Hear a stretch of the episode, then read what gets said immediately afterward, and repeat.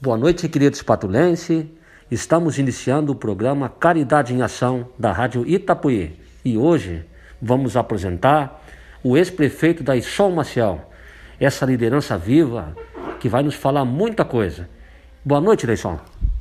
Boa noite, Marcelo. Boa noite aos ouvintes do programa Caridade em Ação. É um prazer muito grande estar falando no programa. É, teve que mudar seu estilo em função da pandemia.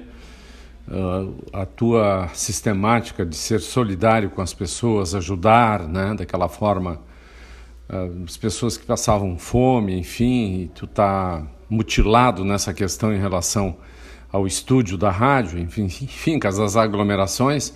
E queria te saudar, Marcelo, porque tu tá com um novo formato agora, né? Embora fugisse um pouco a tua tradicional né, forma de trabalhar, ajudando mesmo, caridade em ação, tu está fazendo entrevistas muito interessantes. E eu me sinto muito orgulhoso de estar tá podendo participar, né, agora não mais na condição de um prefeito, né, e sim na condição de, um cidadão de Santo Antônio da Patrulha, uh, nesta, nesta noite, né, aqui uh, no teu programa, repito, na condição de um cidadão comum, né, tal qual sempre fui na minha vida né, em relação uh, à minha atividade no município de Santo Antônio. Né? Então, muito obrigado por estar tá dando esta oportunidade para a gente poder falar um pouquinho da vida, né, não sendo gestor e prefeito da cidade. Na verdade, a gente está se reinventando também. Caridade em ação continua, é claro, para a gente se proteger da pandemia. A gente está fazendo entrevistas, entrevistas essas muito importantes, porque leva para dentro da casa de vocês as ideias maravilhosas dessas pessoas que a gente está entrevistando.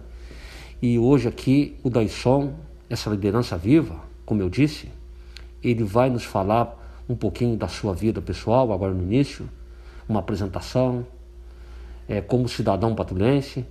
E depois, é claro, né, nos próximos blocos, ele vai falar sobre o momento atual, Covid-19, momento político. Isso é muito importante, porque eu acredito que através de um programa como esse a gente possa unir mais as pessoas. Mas Daisson, tu nasceu em Santo Antônio, todo mundo sabe, lá no Passo do Sabiá, e tem muita, muita história para contar, e já nos contou, inclusive nesse programa Caridade em Ação, várias histórias. Mas assim, é, poderia contar para nós alguma história, relacionada à tua infância ou à tua vida aqui em Santo Antônio, uma coisa que chamou atenção, até como prefeito, nessa trajetória como político? É, Marcelo, tenho muito orgulho, assim, da, da minha vida simples, que sempre tive, né? Nasci no interior, como tu falasse, Passo Sabiá, pé de galinha ali na direção do Arroio da Madeira, né? Chegou a trabalhar na agricultura? É, meu pai, ele, ele tinha plantação, né? Ele plantava Aliment... Plantava, na verdade, coisas para próprio alimento, né? O aipim, a mandioca, o... a batata doce, enfim. E a gente ajudava a capinar? a gente, ajuda... a gente ajudava exatamente a capinar. E quantos anos tu foi lá para a roça? Ah, na verdade, não cheguei assim a ir para a roça, né? A gente ajudava, mas como eu... Uh, acho que a questão do destino, eu tinha interesse em continuar meus estudos, né? Comecei meus estudos com quase sete anos de idade, numa escola improvisada pelo meu pai, que não, não tinha escola uh, naquela localidade. A mais próxima era o Cândido de Barros, na Vila Palmeira, mas meu pai foi muito sábio, apesar do pai e a mãe uh, não ter o primário completo, né? assim se chamava naquela época, eles investiram na educação dos filhos e eu, como então comecei a estudar lá, né, no interior, eu tenho um carinho muito grande pela minha primeira professora que me alfabetizou, Anália Gil de Oliveira, que agora é Anália Gil de Lacerda, sobrenome do marido, da família do seu Gino, né, o Adão, a Antonieta. Ah, vamos mandar um abraço para todo mundo lá para Passabiá. É uma família muito grande e a Anália, com 14 anos, ela foi para ser a professora não só dos, dos, filhos do seu Oscar, meu pai, e a dona Jarça, minha mãe, é, mas ele também foi muito sábio e deu oportunidade para as crianças da redondeza que moravam ali também estudarem. Então essa vida aí, bem simples, origem, né, numa escola é, não reconhecida, né, e sim uma escola de apoio né, à, forma, à nossa formação, é, me tirou da roça, na verdade. Né? Então eu, eu vim estudar em Santo Antônio, quando fiz a prova para entrar aqui no, no Colégio Santa Terezinha, que também tem muito carinho por ela, por ele, né, colégio, e por elas, irmãs, eu entrei na terceira série. Né? Então, aí tinha que se deslocar todos os dias para estudar em Santo Antônio, de manhã e às vezes à tarde também. E acabei depois fazendo ginásio ainda aqui em Santo Antônio e fiz o científico em Porto Alegre e fiquei morando em Porto Alegre, internato no Colégio das Dores, no Colégio Champagnat. E depois ingressei na universidade, né, no curso de Engenharia Civil da PUC. E falar nisso, nossa formatura foi no dia 4 de dezembro de 1971, 62 formandos em Engenharia Civil da PUC. E agora, né, no dia 4 de dezembro deste ano, nós vamos fazer 50 anos de formado, né? E, e a gente vai se reunir com os colegas né, aqui em Santo Antônio, acolher no Hotel Estribo para comemorar exatamente essa data tão significativa na nossa vida. Então, resumindo e voltando ao início da tua pergunta, da simplicidade do campo e da roça, eu né, tive concluído meu curso superior, depois meu mestrado no Rio de Janeiro também, né? Tenho curso de mestrado em engenharia civil e depois prefeito da minha cidade, que muito me orgulha, né? Então, um caboclo, né, lá do interior, né, que adorava realmente as coisas. Então, muito, é muito bonito, muito rico o nosso interior, então tenho muita saudade disso, né?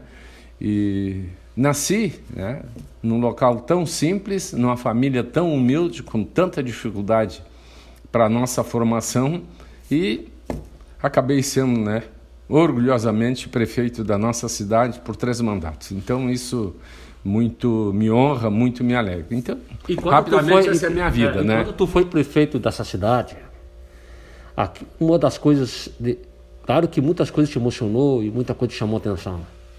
Mas uma coisa que, um feito, algo assim que te emocionou muito, sim, no período que tu era prefeito? Ah, eu acho que o que o mais me alegrou na condição de prefeito é ter trazido para Santo Antônio da Patrulha o curso superior. Todas as dificuldades que a gente teve né, na nossa infância, né, tendo que estudar fora, e muita gente de Santo Antônio acabou não podendo fazer isso, né, ficando apenas né, com ensino ginasial, né, minhas colegas mulheres geralmente são as que preferem magistério, eh, não podiam avançar porque tinham que se deslocar para outra cidade e tudo isso, além da dificuldade de deslocamento, o, custo disso, né? Então, junto com o Zezo, a gente trouxe a universidade aqui para Santo Antônio e acredito que seja um dos maiores feitos. O segundo que eu entendo não é a ordem, pode ser um ou outro, mas um, um segundo momento que eu entendo extremamente interessante, apesar de algumas dificuldades no início, foi construir aqui em Santo Antônio a habitação popular né, para a nossa população. No residencial Santo Antônio, né, lá tem aproximadamente mil pessoas morando. Né? Se nós não tivéssemos construído né, essas habitações, e foi inaugurado em 2012, eu já era prefeito, é, isso também é um fato que muito nos orgulha. E o terceiro fato, né, que pode ser primeiro ou pode ser segundo, foi ter trazido para Santo Antônio, na gestão 2009-2012, o grupo hospitalar Mãe de Deus. Né? Isso também muito nos orgulha. E agora, na gestão 2017-2020, trazer a Santa Casa para Santo Antônio da Patrulha. Tu imagina o que, que seria Santo Antônio, uh, Marcelo e ouvintes, se nós não tivéssemos um hospital com a qualidade que temos agora com essa Covid. Né? Eu, como seria, né? Quantas mortes não seriam maiores, né? Se nós não tivéssemos aí, né?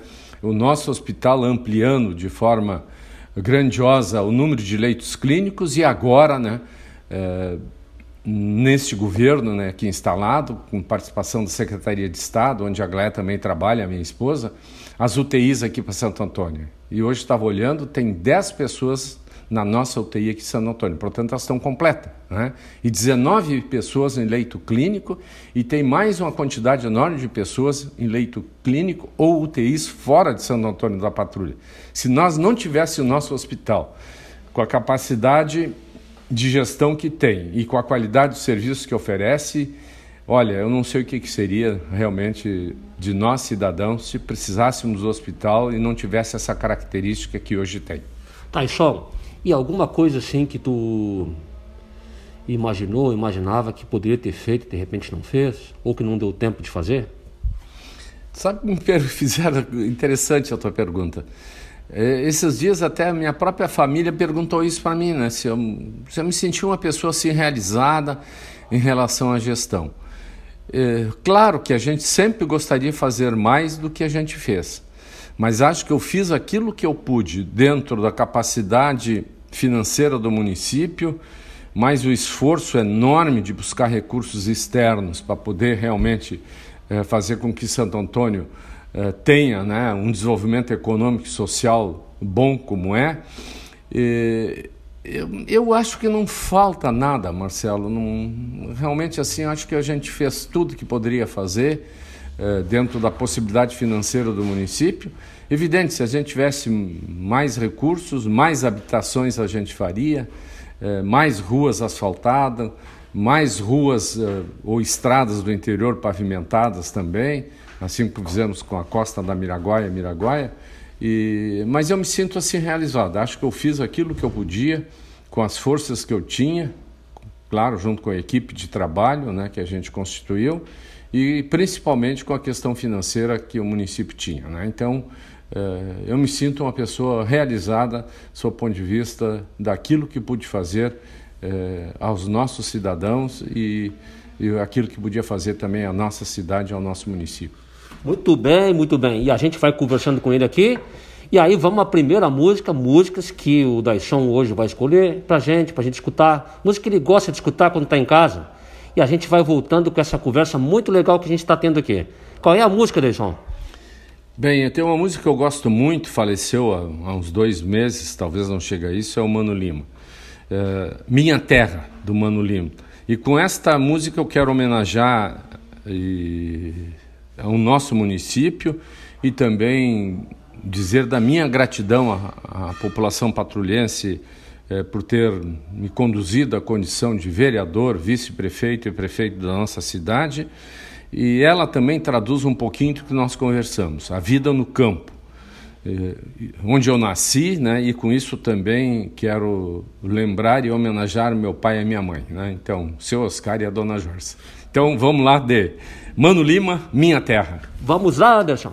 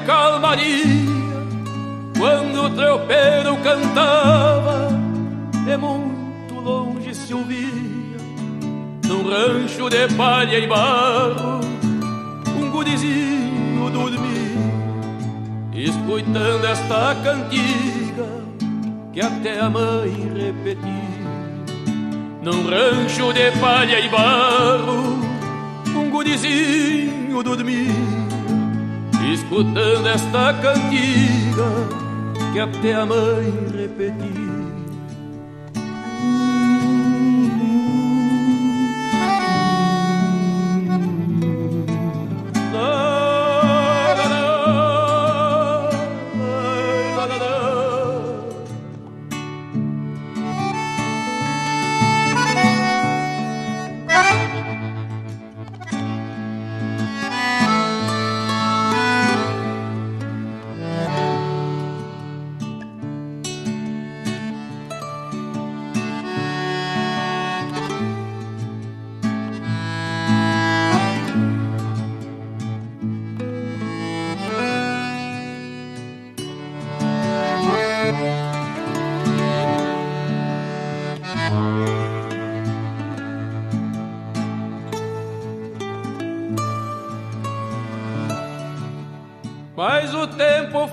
Passando e as tropas nunca mais vi.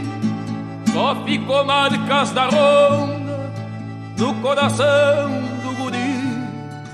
O tempo, amigo, é igual tropa que parte pro saladeiro. Só deixa as marcas da taia na memória do tropeiro.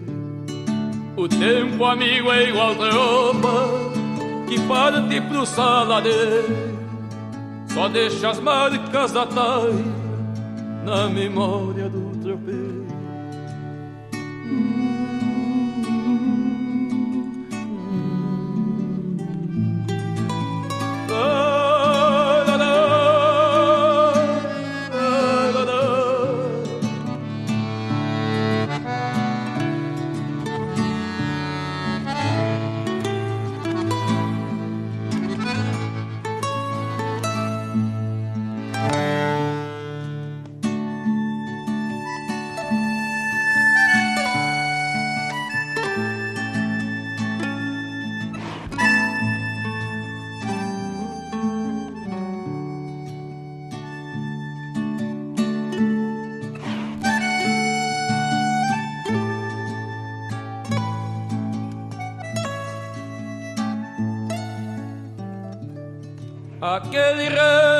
De barro aonde o guri nasceu.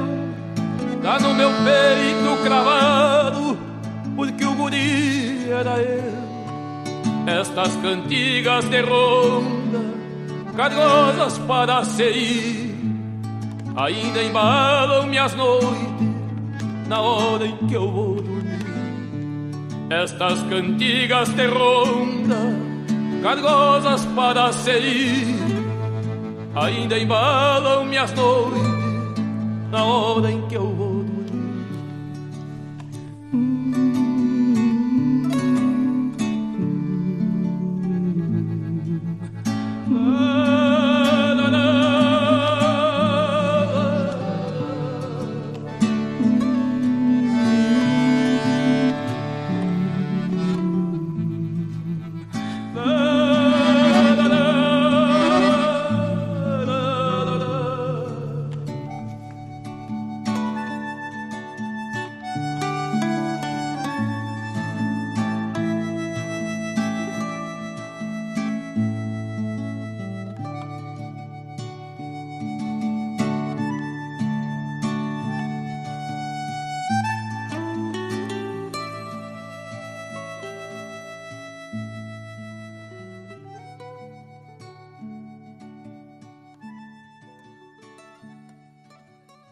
Voltamos ao programa da Ratapuí, Caridade em Ação, e entrevistando então esse líder comunitário da Issom Maciel, ex-prefeito, e que está nos contando aí parte da sua história, sua trajetória na Prefeitura Municipal de São Antônio da Patrulha, contando coisas também da nossa cidade. Mas Daisson, hoje, não sendo mais prefeito, tu consegue ter uma visão diferente de quando antes tu era prefeito? É, Marcelo, até perguntam a mim se eu não tenho saudade de estar no poder. É, porque ser prefeito de uma cidade, ser um deputado, ser um senador, enfim, está sempre muito badalado, né? E tu sabe que isso para mim não, não me traz assim nenhuma. Uh, a coisa assim que enche, enche meu ego, né? Uma coisa é tu estar tá no gabinete como prefeito, outra coisa é tu estar tá na rua como cidadão. Mas eu acredito que a minha posição, tanto em estar no gabinete, né, na condição de prefeito, estar na rua, eu me sinto mais à vontade no meio da população, porque tu acaba, né, exatamente sendo um cidadão comum e não tendo aquele olhar, né, as pessoas às vezes quando não tem Uh, o seu pedido atendido pelo prefeito, acabam xingando o prefeito, e eu, como cidadão, ninguém me xinga, né? Então eu não tenho nenhuma saudade, não, em ser prefeito. Tu acha que, que teve alguns inimigos sendo prefeito? É, não sei se inimigo, né? Mas realmente desafetos tive, né?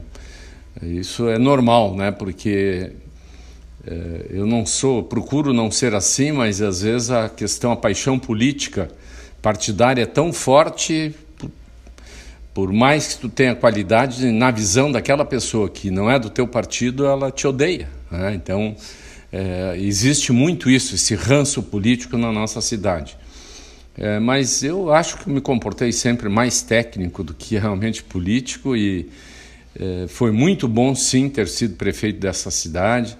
Foi muito bom ter filhos como eu tenho, que o homem se realiza, né? Foi muito bom ter escrito um livro, é, mas também foi muito bom né, esse sonho de ser prefeito da nossa cidade. Tenho uma gratidão muito grande à nossa população em relação a entender que eu era uma boa opção naqueles momentos que fui candidato. Né? Então, esse agradecimento quero fazer.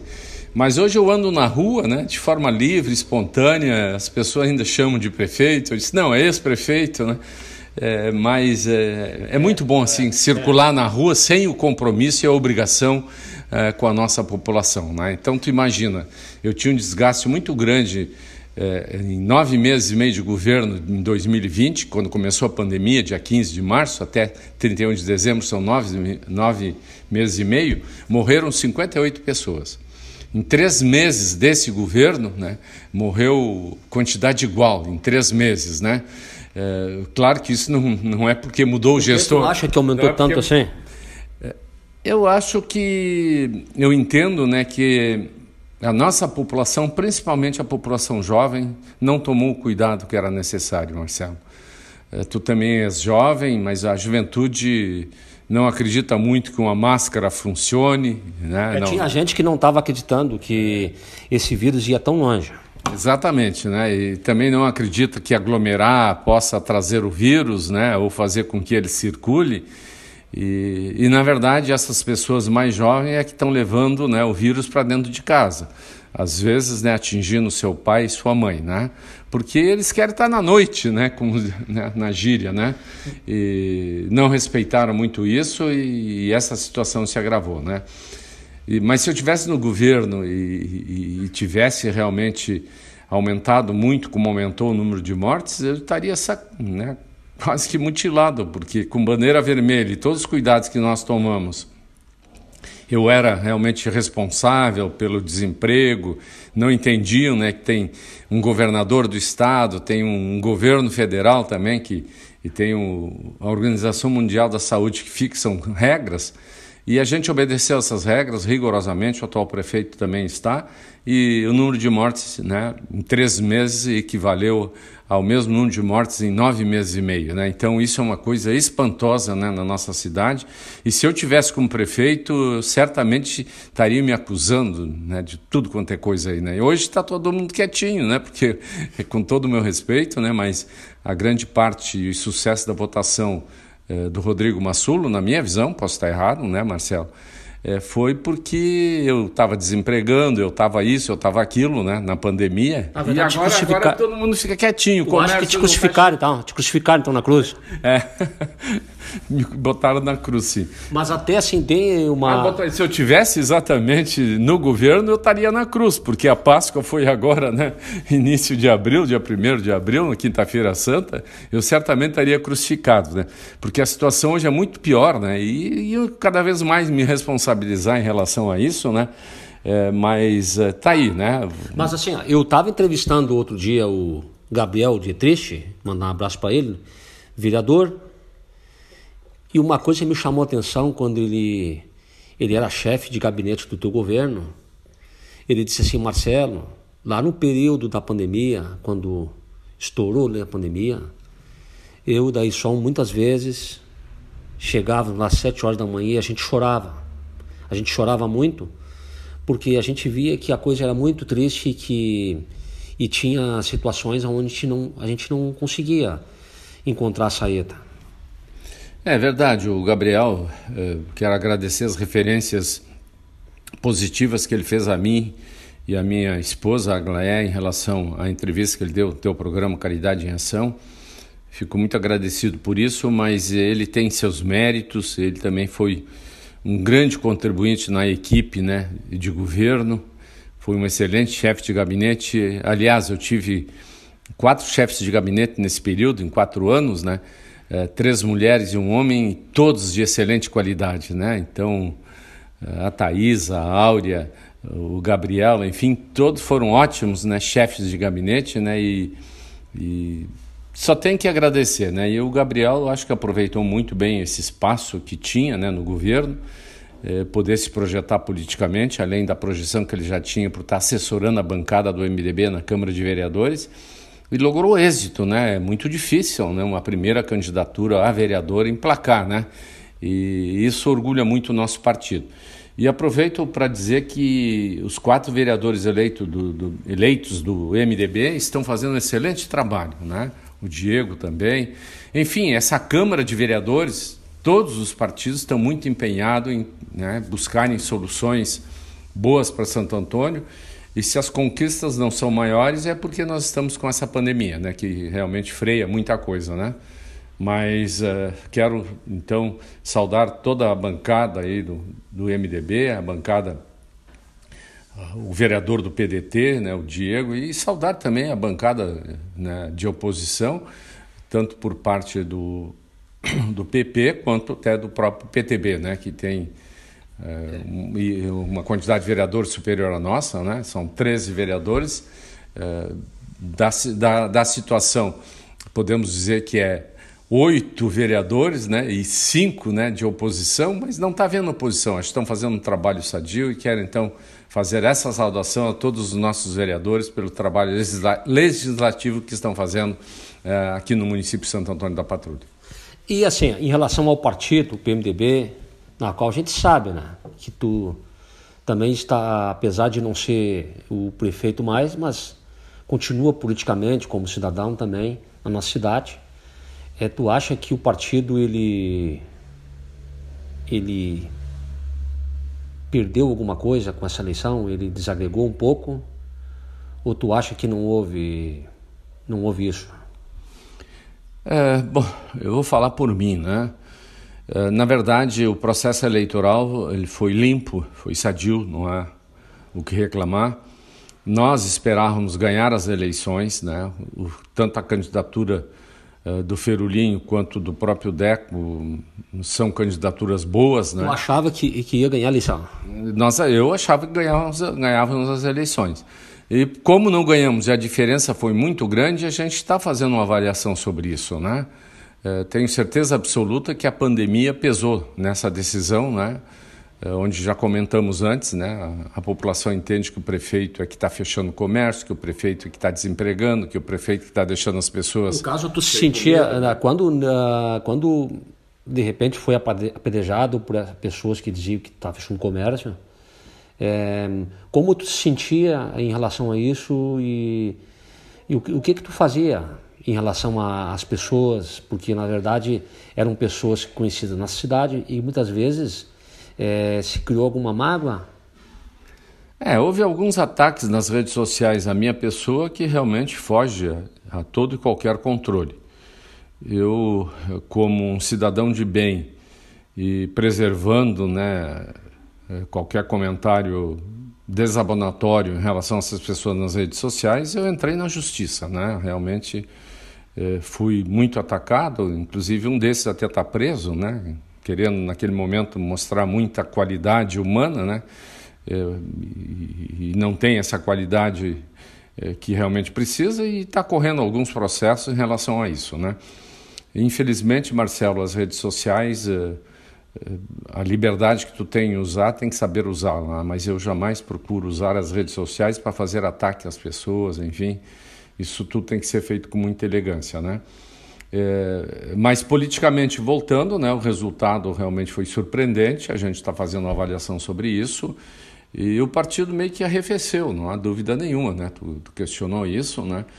É, mas a pandemia também evita, não tem como tu estar tá fazendo reuniões, né? partidárias para fazer uma avaliação maior, fazer uma, uma confraternização. A dificuldade de comunicação também, isso atrasou também. É, e, e, e, os grupos de WhatsApp que tem, nós temos um grupo dentro do PMDB de WhatsApp, mas é uma coisa muito própria.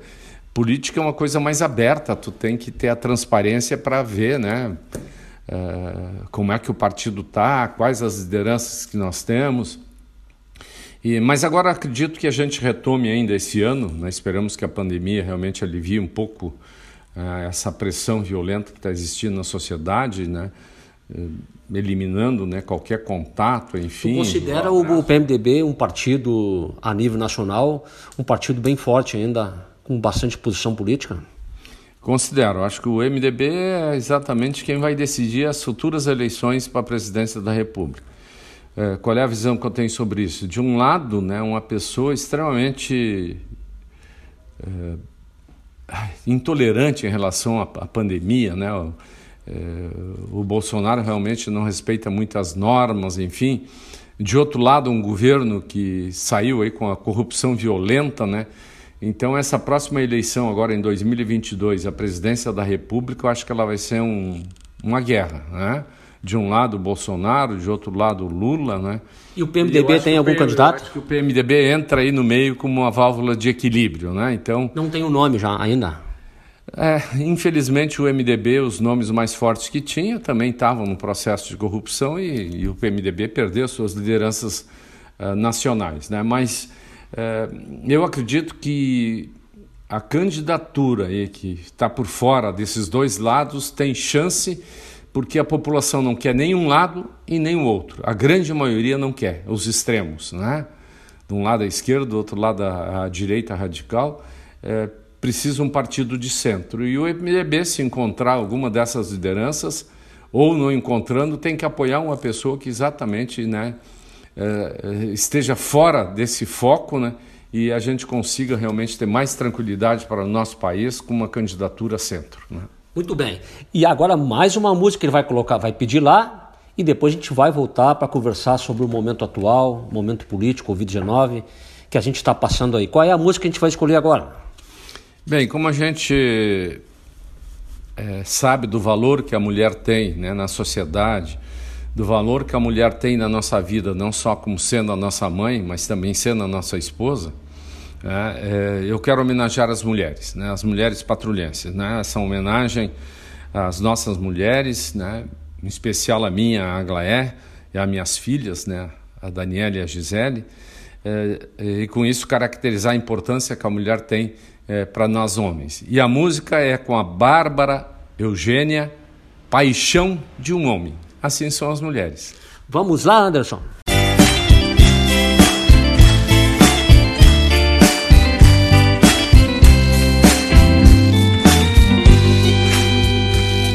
Amigo,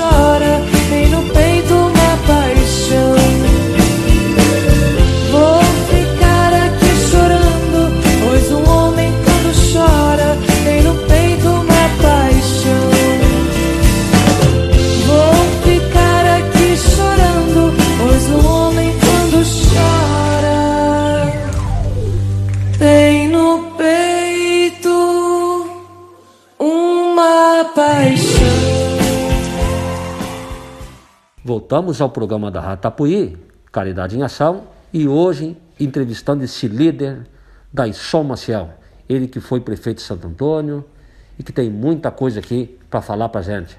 E a gente está conversando sobre o momento atual, Covid-19, infelizmente matando milhões de pessoas no mundo. E em relação ao mundo, em relação ao Brasil, como tu viu o Covid-19 e também politicamente como o presidente da República está conduzindo o Covid-19 em relação ao mundo, comparando, tem países praticamente que quase toda a população, toda a população já tomou a vacina. É, Marcelo, nos entristece muito né, essa questão da pandemia, a origem na China, né? Está é, em todos os países aí com esse problema sério de mortes. Né? Estados Unidos aí passou de está com quase 500 mil, 500 mil mortes e nós aqui no Brasil já estamos com mais de 350 mil mortes, mais de 20 milhões de pessoas infectadas e trazendo aqui para o nosso mundo, que é Santo Antônio da Patrulha, já comentamos, né? É, quase 5 mil pessoas infectadas e já com 120 mortes, né? Então, isso nos entristece muito. E, na verdade, a tua pergunta em relação ao governo brasileiro, né? Acho que o Bolsonaro não viu isso no início com a seriedade que deveria ter visto, ele ainda continua insistindo, né? É, de desrespeito a essas normas, enfim. Mas ele melhorou muito, pelo menos agora ele está botando recursos né, aos estados e aos municípios é, com referência à, à, campanha de vacinação. Né? Nós somos, como tu falou, um dos países que entrou de forma mais tardia né, na questão da vacinação. E aí, lembro a tua frase num outro bloco, né?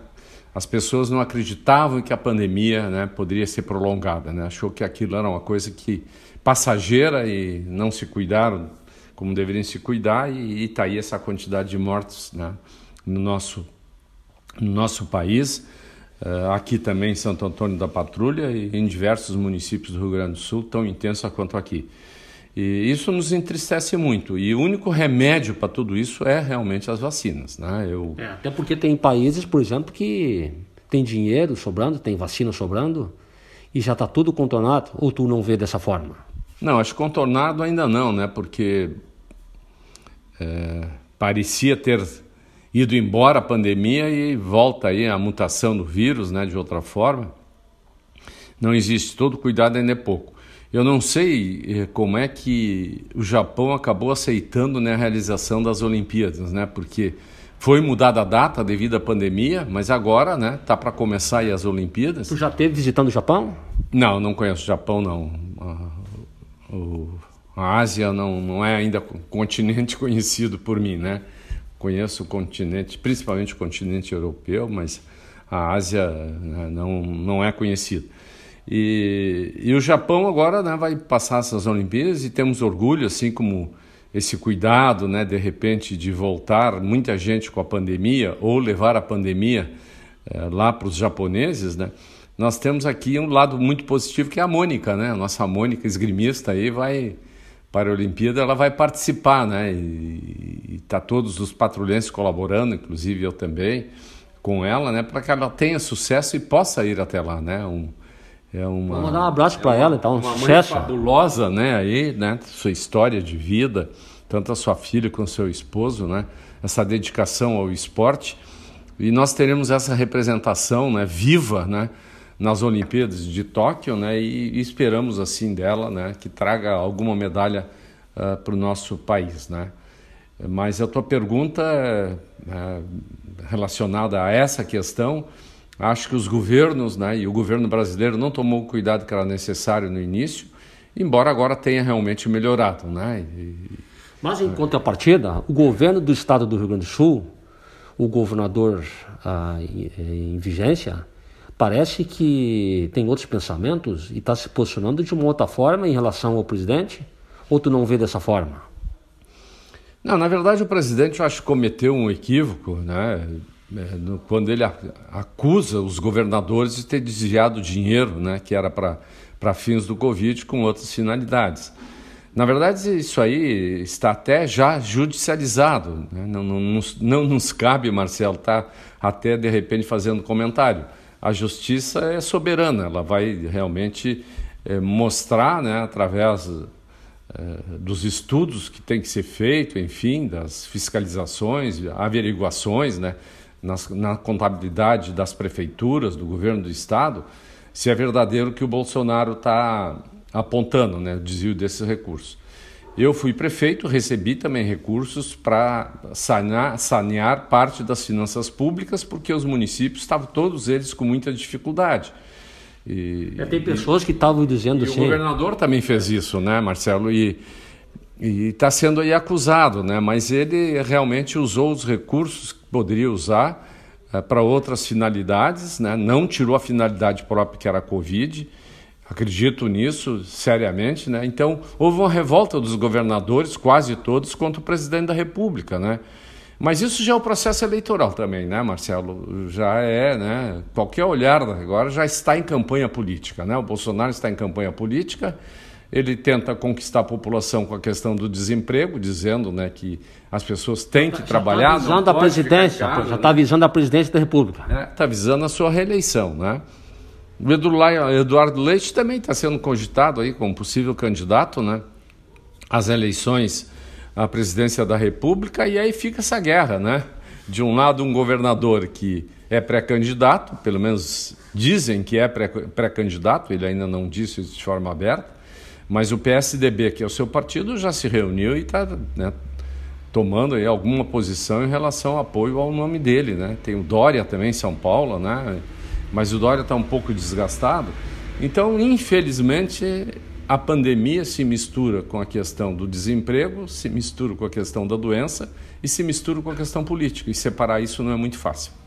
Não é muito fácil e a gente precisa ter muita fé, muita determinação para pensar para naquilo que a gente vai falar também. Que tem pessoas até que estavam falando durante a pandemia, ah, mas assim, os governantes de repente estão usando o dinheiro do Covid-19 e não tinha tanta, tantas pessoas morrendo de Covid e que colocavam lá que tivessem morrendo, muitas pessoas falavam na rua tudo, né? Enfim, isso era um assunto geral. Em relação a esse assunto, a gente sabe que isso aí não é verdade porque, é, na verdade, está acontecendo o Covid-19. Infelizmente, as pessoas estão morrendo realmente. Mas em relação a verbas públicas, ao dinheiro, o governo do estado do Rio Grande do Sul, por exemplo, ele não tinha dinheiro antes para pagar os funcionários e agora está tendo, e mesmo com a pandemia, onde baixou a arrecadação do governo. Como tu vê isso? É, na verdade, o nosso governador tinha um compromisso com a população e foi por isso que ele venceu as eleições, né? É, provando que o ex-governador Sartori né, não estava fazendo o que deveria ser feito, ou seja, com atraso de salários, e ele levou dois anos para fazer esse equilíbrio. Né? É, na verdade, esse recurso, eu não, não Tu acha que o Sartori faria o que ele está fazendo? Ou faria um pouco diferente? Eu acho que o Sartori tinha uma linha muito clara, né? O gringo estava certo nessa frase, realmente ela é muito convincente, né? O gringo sabia que tinha que fazer reformas estruturais profundas no governo, e, na época que ele era governo, o próprio PSDB se opôs, por exemplo, à questão das privatizações. Hoje está aberto a isso. Uh, na verdade, o nosso governador está trazendo um pouco do que o Sartori queria fazer em relação a essas reformas. E eu acredito que isso tenha realmente aliviado um pouco os cofres, né? que pudesse é, fazer esse equilíbrio né, das finanças públicas aqui do Rio Grande do Sul. Se isso vai continuar conseguindo pagar o salário em dia, ninguém sabe informar, né, Marcelo? Porque o Estado do Rio Grande do Sul tem aí só um comprometimento com a folha de pagamento de pessoal, incluindo os aposentados, em mais de 70% né, do da arrecadação do Estado vai para pagamento de pessoal. E nós que somos prefeitos, né, agora não sou mais, mas fui prefeito, nós não poderemos, nunca poderíamos gastar mais que 50% da arrecadação em pagamento de pessoal. Eu saí do governo deixando aí a folha de pagamento em torno de 44% né, da receita corrente líquida, né, com compromisso em relação ao funcionalismo. E o governo está aí com quase 80% e realmente fica inviável né, fazer o pagamento das contas do Estado em dia. Não sei se vai continuar, né? de qualquer forma, realmente o nosso Rio Grande é um dos municípios mais endividados né, da nação. E Como tem muito... endividado da nação? Sim, ele realmente eh, tá, atrasou folha né, de pagamento de pessoal, eh, não pagou as, as, não fez investimentos novos no Estado, não pagou empresas que haviam, quer dizer, atrasou pagamentos de empresas que estavam executando serviços, né? Então a nossa receita é, está abaixo, né?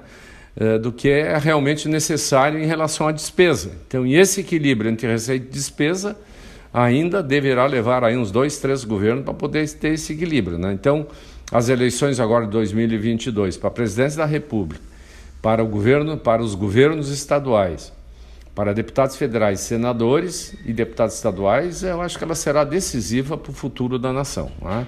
seja no nível dos estados, ou seja no nível da própria nação. Né? Então, a gente tem essa expectativa, né? E o que vem para frente a gente não sabe ainda, né? Eu estou bastante preocupado com isso, porque hoje há duas identificações, eu estou meio que me repetindo, mas tenho que dizer isso, é dois lados que não agrada, não me agrada, nem o lado que era e nem o lado que está. Né? Então, nós temos que ter um viés político aí para poder realmente sair desse imbróglio e fazer com que a nação realmente é, desperte né, economicamente né, e faça com que a nossa vida né, eh, seja melhor, né, sob ponto de vista de justiça ao trabalho, né?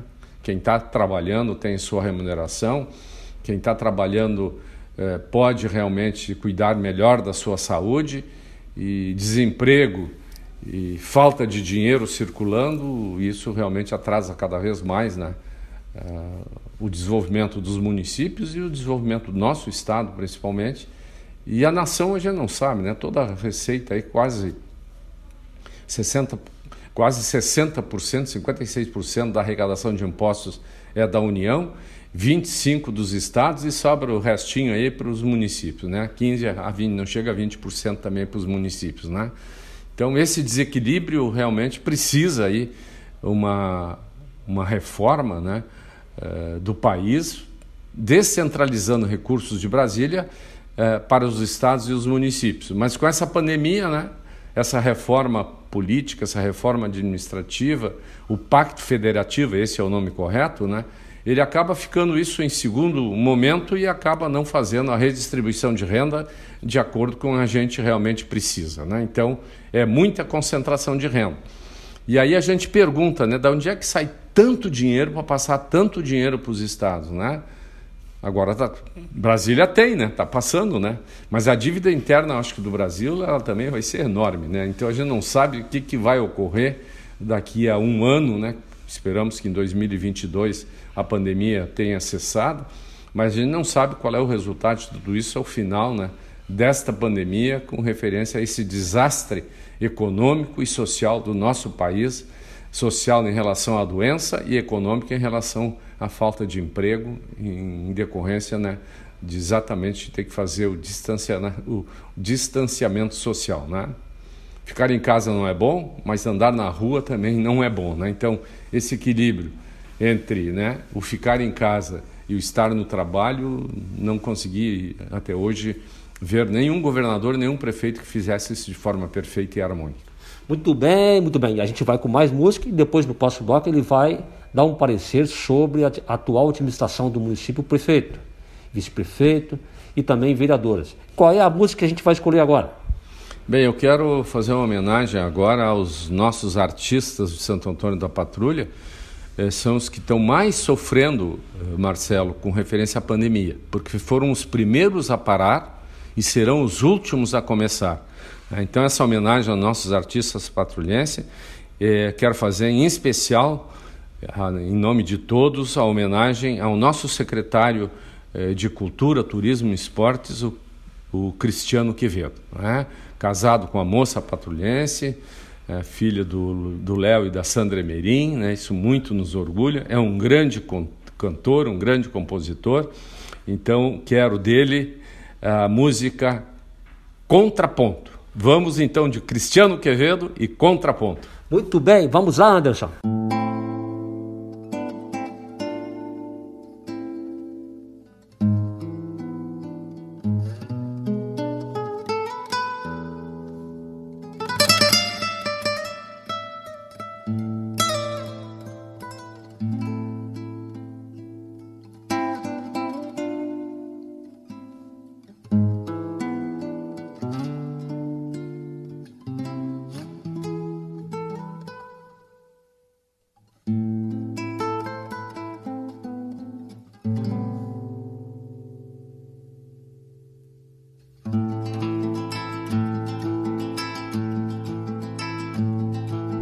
Jeito de alçar a perna, de mirar ao longe o horizonte largo.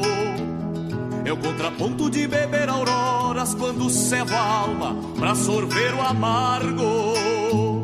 Esse silêncio que me traz distância, que me agranda o canto entre campo e céu. É o contraponto de acender o fogo, meço um metro e pouco da espora ao chapéu. Esta coragem de pelear de adaga, de ser um gigante pela liberdade. É o contraponto de ajuntar terneiros, de acenar aos velhos e ter humildade. Essa audácia de buscar o novo sem pisar no rastro, reacender as brasas. É o contraponto de ter prenda e filhos e ficar tordilho ao redor das casas. Esse meu jeito de alçar a perna, de mirar ao longe o horizonte largo.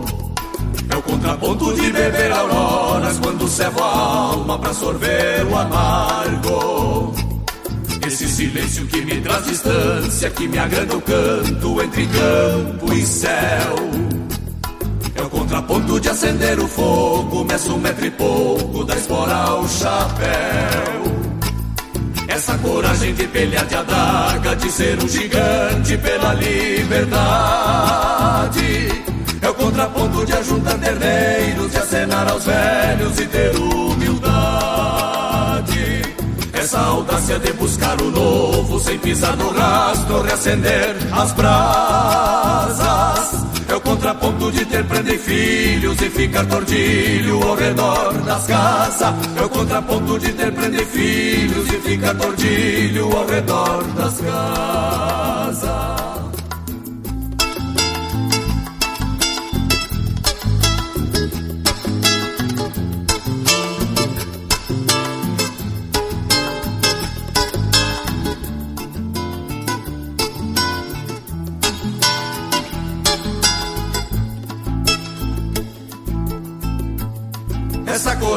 Coragem de adaga, de ser um gigante pela liberdade. É o contraponto de ajuntar terneiros e acenar aos velhos e ter humildade. Essa audácia de buscar o novo, sem pisar no rastro, reacender as brasas. É de ter prenda e filhos e ficar tordilho ao redor das casas. É o contraponto de ter prenda e filhos e ficar tordilho ao redor das casas. É o contraponto de ter prenda e filhos e ficar tordilho ao redor das casas. É o contraponto de ter prenda e filhos e ficar tordilho ao redor das casas.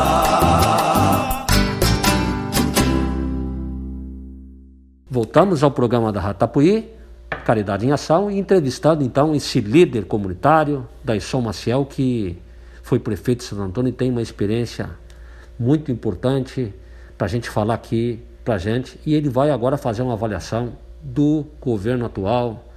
São apenas três meses de governo. Como tu vê então o prefeito, Rodrigo Massuro, o vice-prefeito e os vereadores também da nossa cidade, nesse início de trabalho nesse, e junto numa pandemia nunca vista, muito mais forte. É, Marcelo, uh, com referência à avaliação dos nossos vereadores, no bloco, num, num dos primeiros, acho que foi no primeiro bloco, eu já comentei, acho que teve uma mudança muito grande na Câmara de Vereadores, novas lideranças estão surgindo dentro do meu partido, o MDB, dentro também de outros partidos. Há quanto tempo né, o PDT não tinha representação na Câmara, agora tem. O Diego está saindo muito bem. O PP também tem novas lideranças, né? O PTB, eh, na verdade, manteve suas lideranças, né? Mas de qualquer forma, o avanço né, político Santo Antônio, com referência à Câmara de Vereadores, tá, na minha visão, está sendo um destaque. Né? Uma boa parceria com o próprio Poder Executivo, né? então, irmanados, acho que é isso que é necessário.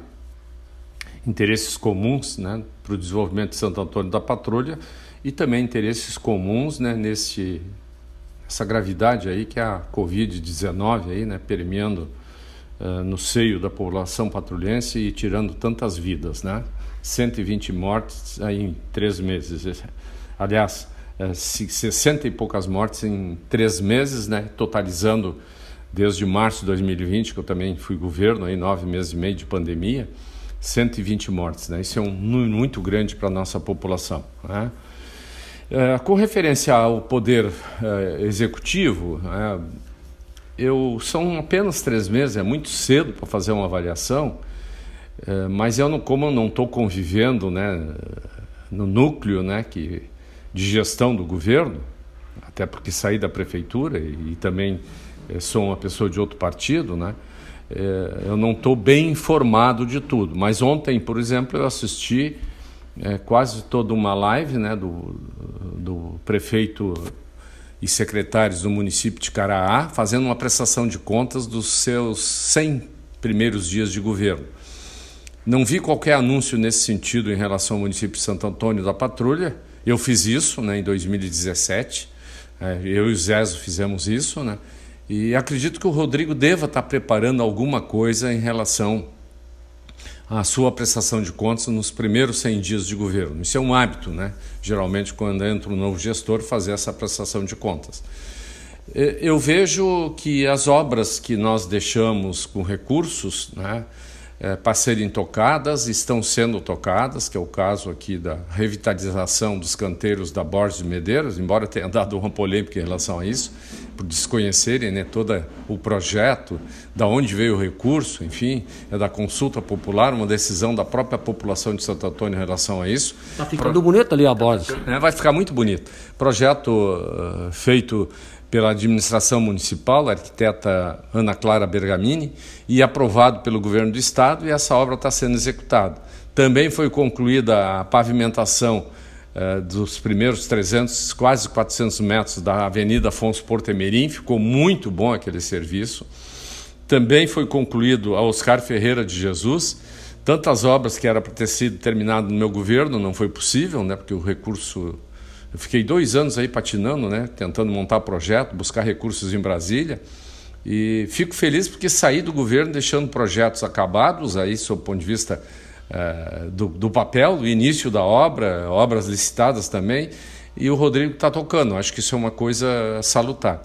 O que as pessoas não podem, nós comentávamos aqui né, no, no intervalo que fizemos, é que os recursos para essas obras não são do município, são recursos buscados no governo federal e no governo estadual, e por isso essas obras não têm nada a ver com dinheiro que eventualmente pudesse estar saindo para a Covid, né, ou para a saúde e está sendo aplicado em relação a essas obras. É porque pode uma pessoa pensar assim, as pessoas pensar, bah, logo agora no Covid-19, pessoas né, precisando do dinheiro para a saúde estão fazendo obras, mas não é.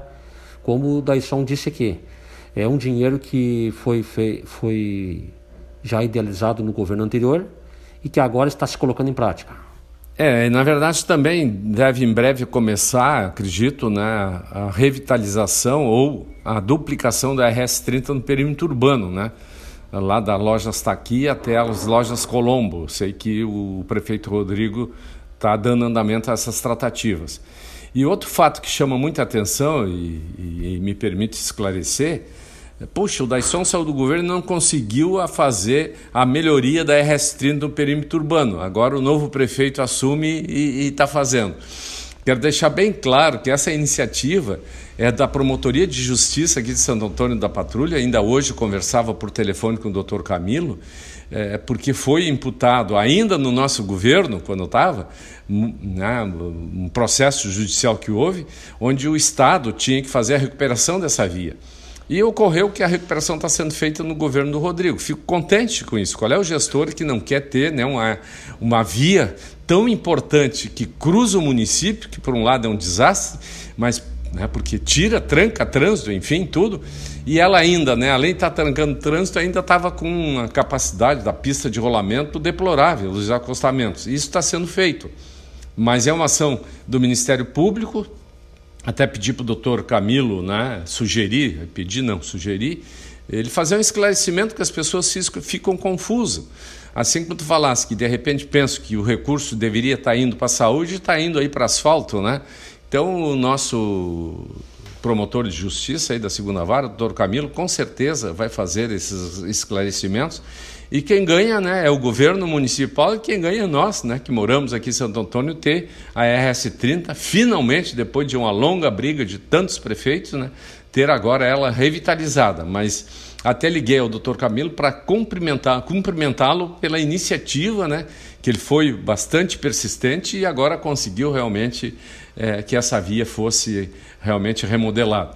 E sugeri a ele também fazer uma parceria com a prefeitura para que os nossos fiscais aqui de Santo Antônio, os engenheiros da prefeitura e arquitetos, fiscalizem a execução dessa obra, porque é, ela não está sendo feita com o rigor e o cuidado que é necessário, na minha visão. Eu sou engenheiro civil, né?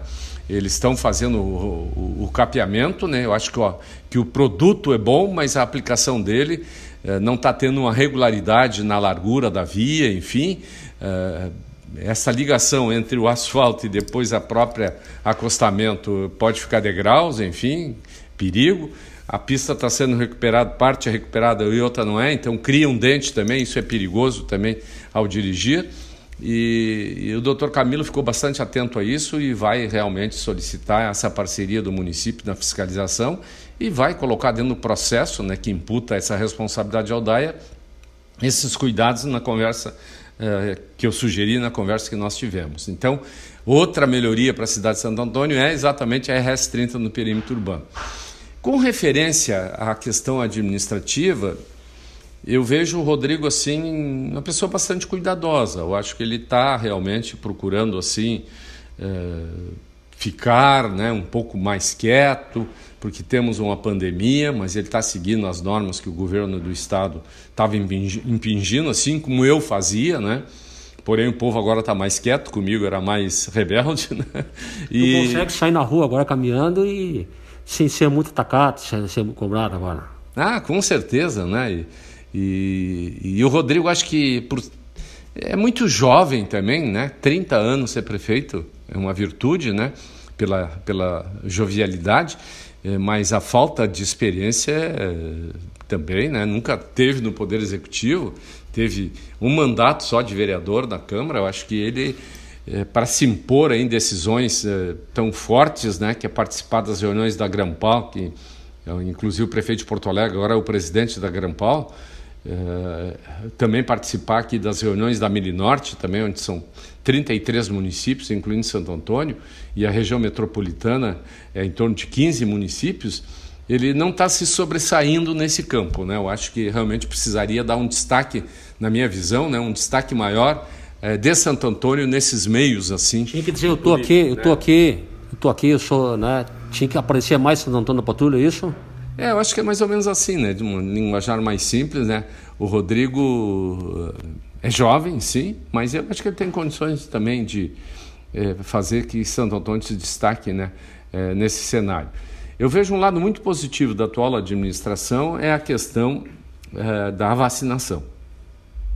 Acho que o drive-thru lá no ginásio de esportes está muito bem organizado. Eu, por a vantagem de ser idoso nesse momento é, é bom ser idoso porque a vacina está vindo na frente. Tu já tomou a vacina? Tu já, já tomou? tomei a vacina, a primeira dose no dia 12 de março e depois, 28 dias depois, a segunda dose, dia 10 agora de abril, fiz a segunda dose. E nos dois momentos que eu fui, eu vi uma organização muito grande. Na verdade, nós estamos numa guerra, né, onde o nosso inimigo é invisível, né? O vírus ninguém enxerga ele, né? Ele é invisível.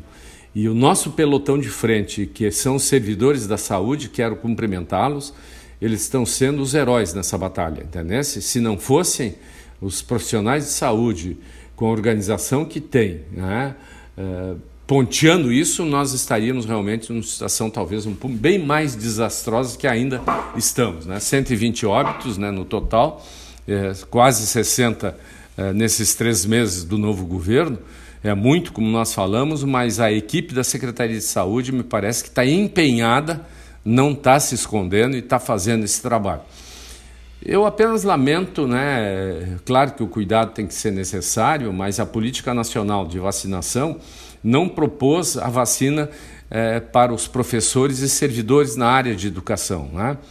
É, nós deveríamos estar com as escolas funcionando, né? Mas para isso. Você acha que deveria estar funcionando? Eu acredito que deveria estar funcionando porque a perda, sob o ponto de vista intelectual e cultural das nossas crianças, é muito grande.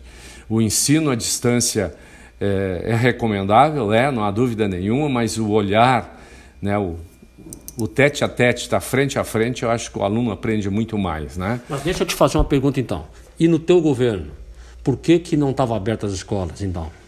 Nós tentamos, né? Mas realmente nós já tínhamos preparado o início do ensino da educação infantil e depois já estava programado também o ensino fundamental e tivemos que recuar em decisões judiciais tomadas aí, principalmente pelo CBERS, né, que entrou com ação na justiça e com isso né, coibiu. O governador do estado também precisa, mas eu quero dizer que a minha, a minha apreciação sobre isso ela trata do caráter educativo. Né? Eu acho que realmente nós estamos tendo um prejuízo muito grande em relação a isso.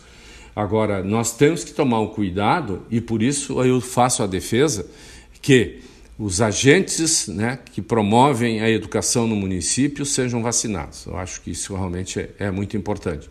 Porque a criança pode pegar o vírus, mas a ela não afeta, embora a mutação aí está vendo muita gente jovem já falecendo também, né? não só as pessoas mais velhas. Mas a educação à distância, sob o ponto de vista tecnológico, nós temos uma perda muito grande porque nem todos os pais, nem todos os alunos das escolas têm o seu celular, têm o seu computador e esse ensino realmente está fazendo com que haja realmente um retrocesso eh, na capacidade intelectual, cognitiva, enfim, eh, da nossa população, que é exatamente o avanço né, eh, intelectual através do ensino presencial. Né? Então, isso realmente faz muita falta. É uma polêmica. Teu questionamento realmente ele é procedente, né? porque há aqueles que acham que as escolas devem iniciar e há aqueles que acham que a escola não deve iniciar. No entanto, se estamos reclamando né, que Há famílias desempregadas, mais desempregadas sempre ficarão no instante que tem que estar cuidando dos seus filhos, né? E a escola é um meio, não para cuidar de filho, mas é um meio onde tu envolve a criança e tu pode ir trabalhar, né?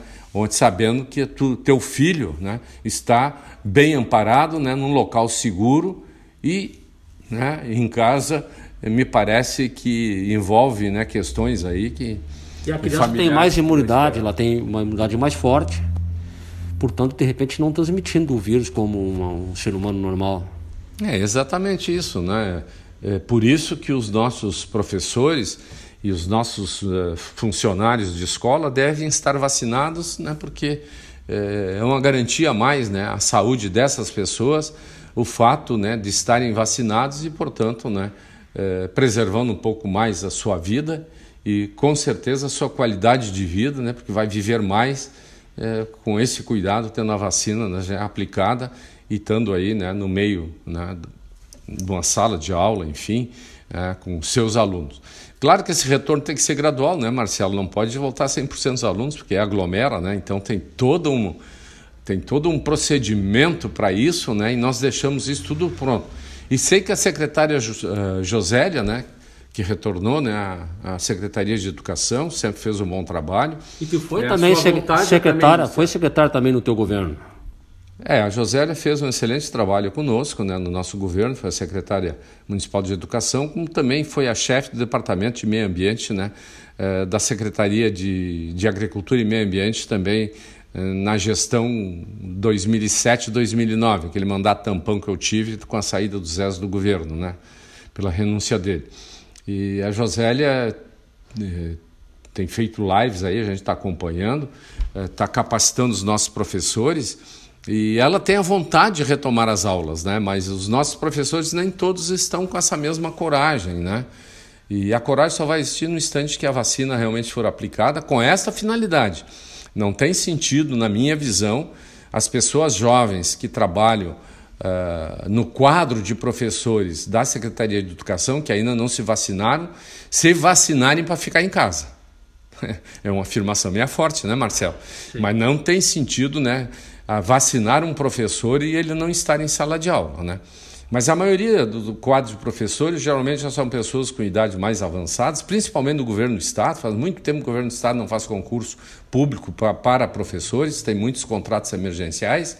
E aplicar a vacina para essas pessoas que já estão vacinadas, não tem o que reclamar, porque já estão vacinadas, né?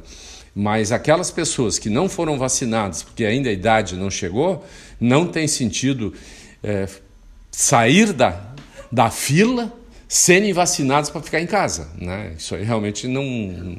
É, esse é meu pensamento. Né? Pode algum professor não gostar, mas a vacina tem que ser respeitada, os padrões aí de idade, enfim, é, fixado até pelo, pelo Ministério da Saúde, né? nosso governo federal, Organização Mundial da Saúde, estabelecendo as prioridades e tirar essa prioridade para os professores e os professores ficarem em casa. Então, acho que a vacina. Não faz sentido. Não faz sentido, né? Ainda bem que tu concorda comigo. Mas uh, o ideal é realmente o retorno às aulas de forma gradativa, no mínimo o ensino híbrido. Parte daqueles que não querem retornar fique na sua casa, mas tem os meios é, computacionais adequados, seja o celular, seja o, o notebook, seja o seu computador, enfim. E aqueles que não têm essa, essa qualidade tecnológica na sua residência, é, que possam então ir para a sala de aula para poder realmente ter um ensino com melhor qualidade, pelo fato de ele estar presente né, é, na sala de aula e não estar presente fora da sala de aula ou não ter no meio para poder assistir às aulas, que é exatamente o celular ou o seu notebook, né, enfim. E, também assim a forma que a gente sabe é, que protege todo mundo é a conscientização. Nós aqui agora estamos fazendo o programa com máscara. Nós estamos se cuidando. Então, se todo mundo fizesse isso, usando máscara, álcool gel, e não fizesse aglomerações, isso certamente ia eliminar muito do Covid-19. É, exatamente, Marcelo. Eu tenho tomado muito cuidado, né? Eu estou um pouco mais tranquilo. A Glé também já fez a primeira dose, mas ela fez a AstraZeneca, então o espaço entre a primeira dose e a segunda é bem maior, é três meses, né? então ela não está com a segunda dose. Eu já estou com as duas doses e isso tranquiliza muito a nossa vida. Porque viver é uma coisa muito boa, né, Marcelo? Quem é que não quer ficar vivo, né? Eu não realmente ninguém quer sofrer, né? Mas enquanto a gente for saudável e estar com essa ameaça aí, com essa faca no pescoço, que é o vírus querendo entrar na tua garganta, né? E essa faca pode fazer um furinho e aí o vírus entrar mesmo, né? E esse furinho pode ser a nossa, nosso nariz, a nossa boca, enfim. O uso da máscara, né? O álcool em gel, enfim. É, existe muito desrespeito em relação a isso. É, mas eu tenho observado, não só agora, mas tenho observado a ti na rua, tu tá sempre de máscara. É isso que todo mundo deveria fazer, né? Eu vou numa farmácia, eu vou num restaurante, eu vou em qualquer lugar, eu vou numa, numa ferragem, enfim, estou eh, fazendo obra interna na minha casa, eu ando sempre de máscara e, e, e faço a higiene nas minhas mãos de forma adequada, tomo todos os cuidados que é necessário, porque mesmo se cuidando aparece né, o vírus, tu imagina tu não te cuidando. E infelizmente, né, reafirmo o que eu disse antes, a nossa juventude não está dando o devido valor à vida, né, em relação a essa questão. Ele não precisa tanto se proteger, porque o vírus não lhe atinge de forma tão intensa, mas ele tem que tomar cuidado, porque ele está levando o vírus para dentro da sua casa e às vezes ele sendo o causador da morte do seu pai ou da sua mãe. É muito duro isso, mas está ocorrendo isso aqui em Santo Antônio da Patrulha. Muito bem, vamos com mais música e depois no próximo bloco. Estão dizendo aí que o Daisson vai ser um candidato para a presidência do partido PMDB e está voltando. E ele vai falar para nós sobre solidariedade, sobre caridade, sobre mensagens. E isso é muito bom. Qual é a música? Bem, agora eu quero então fazer uma homenagem né, de reflexão e a importância da vida neste momento de pandemia. Né? Então, de estar vivo para ter os prazeres que a terra e a família nos oferecem. Né? Então, a música é com Lisandro Amaral, Entre Deus e os que me escutam. Vamos lá, Anderson?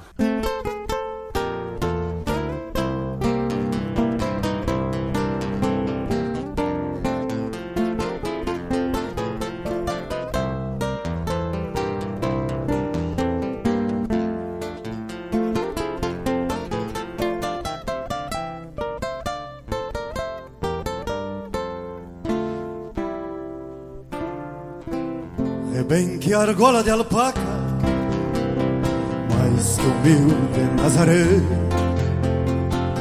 É bem que argola de alpaca, mais que humilde Nazaré, um baio de tranco manso, que apelidei lua buena, cuido um campo como o meu, entre a fé destas ruínas e o que eu recorro cantando benzo convento nas crinas.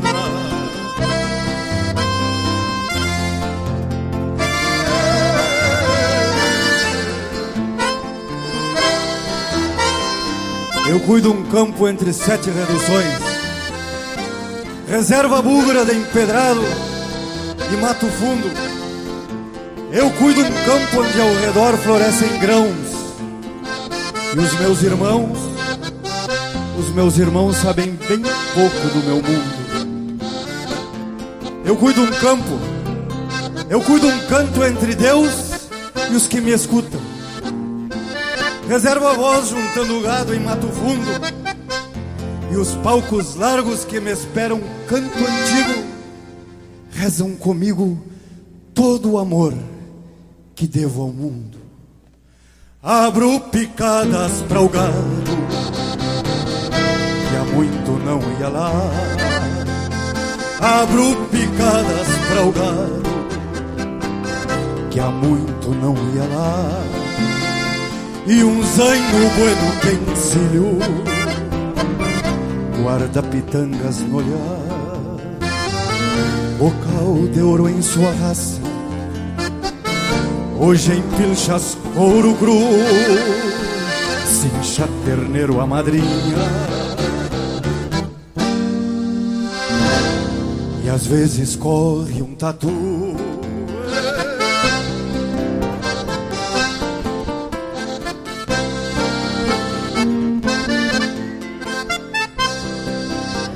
Pedi nas rezas este campo e pingos novos. Reservo a eles meus conselhos cavaleiros, onde as coxilhas no outono abrigam gado. Vou educá-los Vou educá-los como pingos de guerreiro. Eu cuido um campo entre ruínas e miséria. Pele morena, pele morena avermelhada, um boitatá. Nasci num pago onde a semente anda mudando. E poucos sabem por que vim Maçambará. Cavalo bom, companheiro, é o que respira sereno, engrossa o pelo no inverno e sabe a hora que enfreno. Eu seleciono tropia, recorredor envelheço, respeito o campo e seu povo o que me toca agradecer. Nas noites claras, nas noites claras rezo em canto aos que me escutam. Reservo ao índio, reservo ao índio meu pedido de perdão. Também de pedra, meu cantar não se termina, pois tenho a sina, Tiaraju, no suor das mãos. pois tenho a sina, Charaju, no suor das mãos.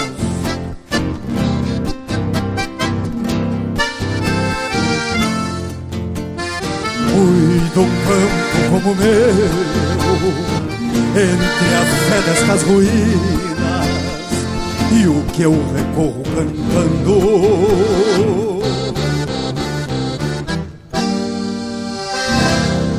Benzo convento nas crinas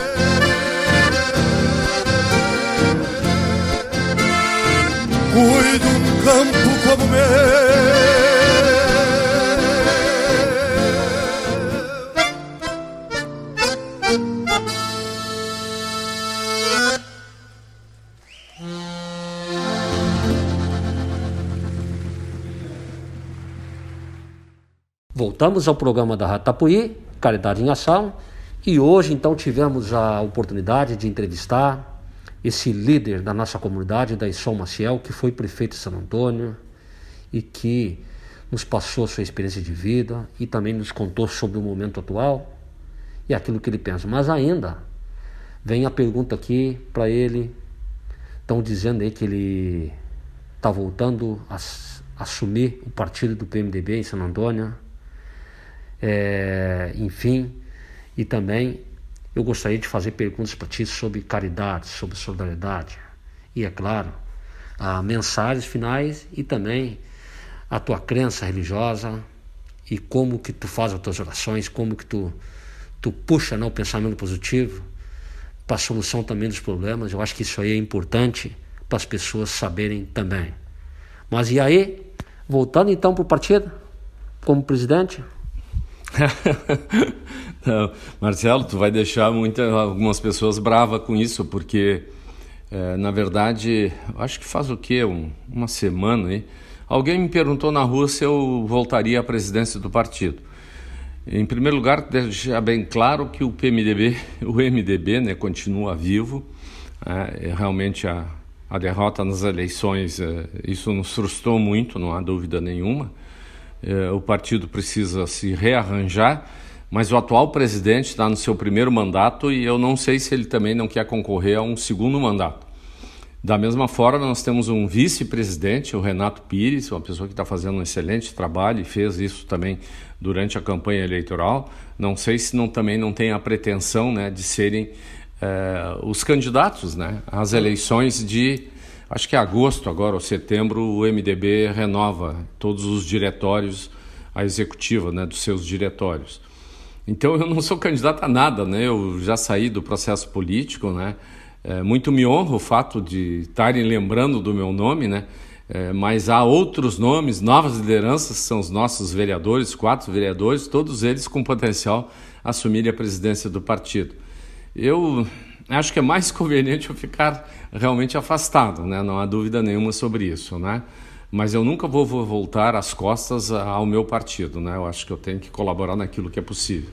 Mas essa colaboração necessariamente não precisa estar, né, à frente da presidência do partido, até porque comentamos também nos blocos anteriores, né, é, da necessidade de um cuidado especial nas eleições de 2022, né, para a presidência da República, para o governo do estado, para a Assembleia Legislativa para a Câmara dos Deputados e para o Senado Federal. Né? Então, é, tem que ter um presidente com muito equilíbrio para poder exatamente escolher os candidatos preferenciais pelo município. Isso é coisa de muita responsabilidade. Né? E, então, é, tem que avaliar muito isso. Né? A pessoa que assumir a presidência do partido, se for a, apoiada pelos demais integrantes do diretório, é, nessa vontade, tem esta responsabilidade que eu entendo muito grande. Né? Então, as convenções aí. Nós temos que escolher dentro do MDB quem será o nosso candidato a governador. E nós temos vários nomes que poderiam ser candidatos, né? E daí? O Diretório de Santo Antônio vai apoiar quem? O Alceu Moreira? O Osmar Terra? O... Eh, o outro agora me foge o nome, que é deputado federal, né, que está em Brasília, mas me fugiu o nome. O Feltz, enfim, tem tantos nomes né, que querem né, é, isso é posicionamento político, posicionamento político forte. Tem que ter um posicionamento político forte. Da mesma forma, para a Assembleia Legislativa, nós temos candidatos preferenciais que querem ser candidatos preferenciais por Santo Antônio da Patrulha. São decisões difíceis de serem tomadas. Nós temos muitos nomes bons aí. Mas não adianta tu escolher muitos, porque aí tu não tem ninguém. Né? A gente tem que aí sei eu, para deputado estadual, nós teríamos aí, sei eu, em torno de, no mínimo, meia dúzia ou seis nomes, né? tu tirar dois, que normalmente é o que a gente faz, traz responsabilidade, né? O Senado Federal é a mesma coisa, um pouco mais diferente, mais fácil, né? É, mas é, essa questão polêmica aí da presidência da República, né? Que lado tu vai ficar, né? Então, tudo isso é muito difícil. Mas, de qualquer forma, muito me honra, né? Se realmente isso está existindo aí. Uma pessoa me falou isso, né? É, mas eu tenho que conversar com o pessoal do partido para verificar quem são os candidatos. Né? Eu não vou fazer disputa com ninguém e não quero também ser candidato de consenso. Né? Em princípio, prefiro ficar fora. Muito bem. Daisson, mas com essa situação toda da pandemia, é claro que as pessoas pobres e mais pobres ficaram mais pobres ainda. Enfim, estado de miséria, desemprego muito grande e também falta de alimentos. Como tu vê essa situação e como tu encontra uma, encontraria uma solução imediata para ajudar mais essas pessoas? É, bem, Marcelo, uh, o teu programa, né, na sua originalidade, quantas pessoas né, iam ao estúdio da Rádio Tapuí uh, à busca do alimento? Né? Ali a gente já tinha uma dimensão, e eu sei que tu continua fazendo isso nos bastidores, entendeu? Sempre foi a tua vocação, né? tu realmente é uma pessoa determinada para isso, teu olhar sempre está voltado ao mais humilde é, este é um momento bastante delicado. E a única forma, acho, de ajuda é, a, é aquela colaboração espontânea de cada um de nós, mas necessariamente o nosso Comitê da Solidariedade, eu acho que ele está funcionando, tem que ser mais forte, mais intenso nisso. Né? Eu acho que aquilo que um governo criou, o governo que se que sucede, embora seja de outra corrente política, tem que valorizar essas ações. Né? O Comitê da Solidariedade, o Comupa, né? o Comitê Municipal aí de, de Prevenção né? a Acidentes, também está fazendo uma campanha muito boa nisso. Às vezes o nosso hospital, é, às vezes outro cidadão comum aí né? faz também. É, nesse momento nós temos que ter esse olhar, concordo contigo. Né? Tem pessoas que perderam o seu emprego, né? é, principalmente ligado às vezes ao pequeno comércio, né? É, também execução de obras, enfim, tudo deu uma caída violenta aí. Tem pessoas que estão realmente passando necessidades. Este olhar, olhar é um olhar agora neste momento de generosidade, solidariedade e de humildade, né? Repartir o pão. Repartir o pão, exatamente, né? Então a gente tem ajudado é, sempre que possível, né? A própria campanha de vacinação, eu ainda estou em débito, tenho que fazer a minha doação. Eu saí de um outro evento, fui direto, não deu tempo de comprar um alimento. Mas a segunda, agora, uma proposição, acho que foi do, eh, dos vereadores aqui, não sei se foi do Gabriel ou de algum vereador, sei que foi, a proposição de fazerem essas doações. Até houve, tudo tem crítica. Como vai fazer a vacina? A vacina não tem que dar nada, mas as pessoas às vezes têm um olhar diferente, né? Ninguém vai dar nada, mas ajuda o, o seu próximo, né? Então, ao fazer a dose da vacina, já estão recolhendo alimentos. Isso é uma coisa muito bonita. Né? Inédito né? e uma, uma grande ideia. Uma excelente ideia, né? Então, é, são momentos aí que tu consegue, né, recolher alimentos ou colher alimentos, né, para as pessoas que estão passando necessidades. Eu acho que isso nós devemos fazer, né? Então, este olhar na área do desenvolvimento social, né? a secretária Jerusa, acredito que tenha esse olhar, é momento importantíssimo aí de ajudar as famílias necessitadas, como se a escola também tivesse funcionando, ela poderia ser também um meio muito prazeroso, né? E, e voluntarioso para poder ajudar também as pessoas em necessidades, principalmente aquelas famílias que têm alunos na escola e são carentes, né? Então, é, é, é, o fato da escola não estar tá trabalhando de forma normal evita, né, impede, né, não evita, impede, né, que haja essa ajuda, né, mas é, não sei, resumindo, né, a solidariedade é mais importante nesse momento, né, do que realmente está aí às vezes, né, sendo mesquinho. Não, eu vou fazer a vacina, não tem nada a ver com o alimento. Não, tem tem que ajudar. Muito bem. E aí também não podemos esquecer da fé. Imagine só, tem pessoas que estão escutando agora que estão com Covid. E aí, se tiver fé, pá, é meio caminho andado. Aí fica forte mesmo, viu? Com o tratamento vai embora, vai conseguir sair sem. E a fé? E como, como é que tu reza, Aleison? Quando tu tá assim, coração apertado, quando tu tá angustiado, quais são os teus segredos? Bem, a minha oração normalmente é falar com Deus, né? Eu acho que e fazer reflexões, reflexões do tipo que nós fizemos agora. Quem é que eu posso ajudar? Né? Será que eu posso ajudar? E quem eu posso ajudar? Posso ajudar, sim. Agora tem que saber a quem. Né? Também muito, tem muitas vezes exploração no meio disso. Mas tu vê aqui que eu estou com escapulário, né? Quem está nos ouvindo não ah, enxerga. Escap né? Escapulário da Igreja Católica. É da Igreja Católica, né? Então, eu concordo contigo. Acho que ter fé é um ponto muito positivo, né? Uh, ser caridoso é outra coisa também fantástica E, Jesus e, disse assim: a e, fé remove as montanhas. É, é, exatamente. A fé é, remove montanhas. E também, né, eu acho que fazer orações, assim, se recolher à noite e pensar um pouco, assim, não só em Deus, mas pensar na nossa família, pensar naquelas pessoas que estão é, necessitadas. E há religiões que não acreditam em santo, enfim, mas como eu sou católico, eu sou devoto de Nossa Senhora de Fátima, acredito muito nela, né? É... E tu já foi em Fátima? Já, já fui. Eu fui história de Fátima, né? E tu te emocionou quando chegou lá? É impressionante aquilo lá, né? O número de fiéis, né? Realmente é uma coisa assim fantástica, né? É, as pessoas acreditam, né? E ela existiu mesmo as aparições, né? Então, de Fátima. É, diz que ela aparece até hoje. De vez em quando ela aparece lá. Diz que aparece. E, e também Nossa Senhora Aparecida, acho que é uma santa que olha muito pelo nosso país, né? principalmente pelo nosso país, né? a padroeira do Brasil também, acredito. É, nosso Santo Antônio, acho que ele é muito caridoso, acho que Santo Antônio é, da Patrulha, às vezes é um nome que patrulha, né? não conhece a sua história, porque nós tínhamos as patrulhas aqui que fazia a contagem do gado e o pagamento dos impostos, enfim, né? mas o Santo Antônio é o nosso padroeiro e é um santo, né? Santo Antônio de Lisboa, enfim. Santo Antônio, Santo Antônio também era um. E Pádua eu conheci lá. Um missionário de São Francisco de Assis. São Francisco de Assis, exatamente. Mas é Pádua, né, na Itália também, né? Conheci lá. Visitou o túmulo de São Francisco de Assis? Visitei o túmulo de. Não é túmulo, mas tinha ainda as vestes de Santo Antônio, né? De Pádua, lá em, na Itália. É, enfim, na religião católica, eu acho que a gente age dessa forma, né?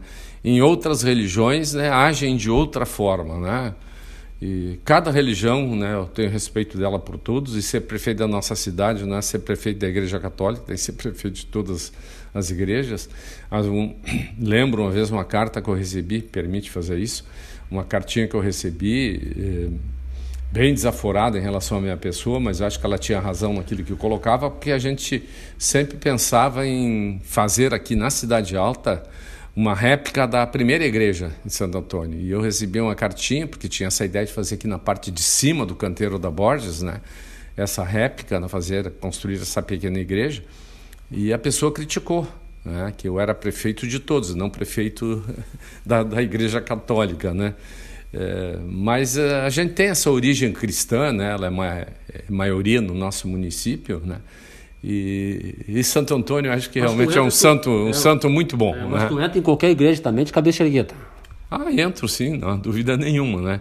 De vez em quando vou às missas, né? Também vou à missa, né? Então, é, mas não sou aquele devoto praticante que está todos os domingos na missa, né? É, mas quando vou eu me sinto muito bem, né? Então, acho que a Igreja Católica perdeu muito de seus fiéis, né? Mas ela está eh, se modernizando. O Papa Francisco acho que é um grande exemplo, né? Eh, de uma pessoa realmente que tem um olhar diferenciado e eu acho que está conquistando mais alguns devotos. E as outras igrejas também têm um valor enorme, né? Todas elas, né? Tentando aí nesse momento de pandemia dar o abrigo que é necessário. As igrejas estão fazendo um trabalho muito importante, né? Assim também com os espíritas, né? Tem um, tem um carinho muito especial a essa questão aí da miséria, né, da fome, enfim. E a gente só tem que saudar todas as igrejas por estarem preocupadas né, é, com a vida das pessoas nesse momento de pandemia. Né? Muito bem, muito bem. Então agora o Daisson vai deixar suas mensagens finais. Antes de pedir a música, e é claro, antes também do Pai Nosso. Ele vem com as mensagens. E muito obrigado, viu, pela tua participação. E que outros programas a gente possa fazer programa Caridade em Ação de Itapuí, entrevistando novamente o Daisson Maciel e que vai deixar sua mensagem agora. É, bem, Marcelo, acho que a melhor mensagem que eu posso deixar é a minha gratidão ao povo de Santo Antônio da Patrulha. É, primeiro, gratidão aos meus pais né, por é, me darem os estudos que realmente me deram e permitiram isso a todos os meus irmãos, né? Todos eles tiveram as mesmas condições, todos eles têm o mesmo sucesso, né? E então a minha gratidão, né, à minha terra, a minha gratidão aos meus pais e a minha gratidão à população de Santo Antônio da Patrulha que me elegeu vereador dessa cidade, me elegeu vice-prefeito em dois mandatos e me elegeu eh, prefeito em dois mandatos e meio, né? Na verdade, dois mandatos como prefeito e o outro foi um mandato tampão, mas de qualquer forma, se não tivesse sido eleito como vice-prefeito, não teria sido prefeito por 22 meses no mandato tampão. Então, a minha gratidão, acho que essa é a melhor homenagem que eu posso fazer. É, minha gratidão ao teu programa também, né, aquelas pessoas que são realmente afetas né, a todas as quintas-feiras. Antes estavam no estúdio da Rádio Tapuí, agora estão ouvindo o rádio em vez de estar lá presente também. Minha gratidão a esse pessoal que realmente tu apoias, enfim, os convidados que tu tem. E, e em especial minha gratidão à minha família, né, que tenho quatro filhos aí, né, lindos filhos, já tenho quatro netos, né? Isso enriquece muito a minha vida familiar e estou no 48º ano de casamento, né? 42 anos aí, vou comemorar agora em 2022, 50 anos de casado, né? E isso também é uma marca, acho que muito forte. E tenho muito orgulho por tudo isso, né? E a minha gratidão por último a ti por ter me dado a oportunidade de poder falar um pouquinho com a nossa população depois de estar afastado três meses, né, do governo, né? Então, é, são raros esses momentos. Quero agradecer muito também essa oportunidade que está me dando neste momento para poder ser nesta quinta-feira, né, é, a pessoa que estão nos escutando, né, na rádio Itapuí, no prefixo 1170, né? Então isso é uma gratidão muito grande também por isso. Muito bem, muito obrigado. A gente que agradece a tua participação, sempre trazendo aí coisas boas. E qual é a música? Qual é a música que a gente vai pedir antes de a gente rezar o nosso Pai Nosso? É, bem, é, essa música eu gosto muito também. É, se homenageei antes, Marcelo, os artistas de Santo Antônio, quero com essa música homenagear a todos os músicos né, que se dedicam à música gaúcha. Né? É, lembrando, né, essa música lembra a cachaça de Santo Antônio da Patrulha, é, olhado sobre com enfoque carinhoso, né, não pelo pela bebida em si, mas pela tradição que a terra tem em produzir uma boa aguardente, né? E a nossa querência também, ela trata muito da querência, né? A comida campeira, o cavalo né, no campo e as nossas ricas tradições né, do nosso Rio Grande. A música é com Ledo Silva, Pampa na Garupa. Vamos ver, vamos escutar essa música aí, a gente vai rezar nosso Pai Nosso e eu também gostaria de deixar uma breve mensagem e para aquelas pessoas então que estão tristes, que estão até com Covid, que estão com doença, e estão desempregadas. Meu, minha mensagem é que vocês levante a cabeça e olhem para cima. Que nem Jesus disse para Pedro, quando estava caminhando no mar, disse Pedro, olhe para cima, não olhe para baixo. E quando Pedro olhou para baixo, ele afundou. Então isso é um exemplo para nós, que a gente sempre olhe para frente, para cima, para Deus, procurar pensamentos positivos e a gente vai vencer. Isso aí vai passar, tudo passa. Então vamos rezar o nosso Pai Nosso e a gente vai dedicar esse Pai Nosso para o mundo todo. Eu sei que não pega a rádio lá, mas esse Pai Nosso vai entrar nos hospitais, nas casas, vai entrar uh, na vida das pessoas. Boa noite e fiquem todos com Deus. Pai nosso, Pai nosso que estás no céu, santificado seja o vosso nome, venha a nós o vosso reino, seja feita a vossa vontade assim, assim na terra como no céu.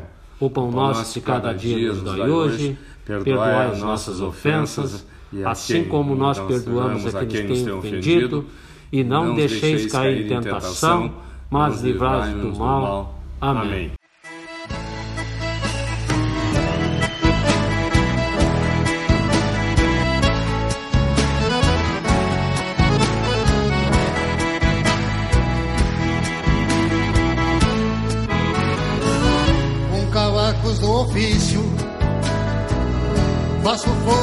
Fogueira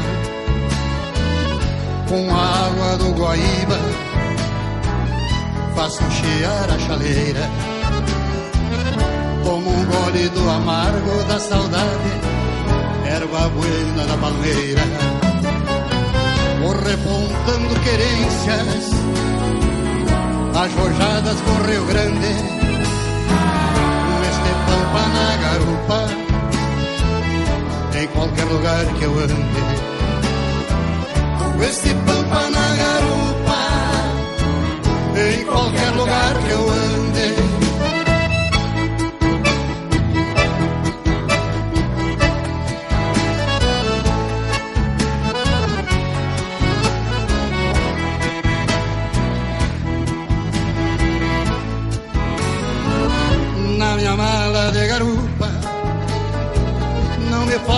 Quase nada. Cachaça de Santo Antônio, numa guampa pendurada. Fumo bom de sobradinho, a palha de encruzilhada. Vou repontando querências, as rojadas com Rio Grande, com este pampa na garupa lugar que eu ande. Com esse pampa na garupa, em qualquer lugar que eu ande.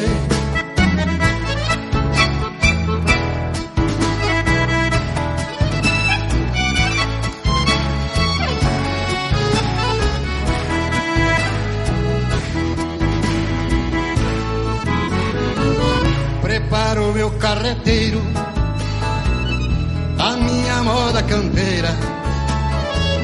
charque gordo de bagé, com arroz de cachoeira, temperado com a viola e uma cantiga missioneira, vou repontando querências, as com Rio Grande, com este pampa na garupa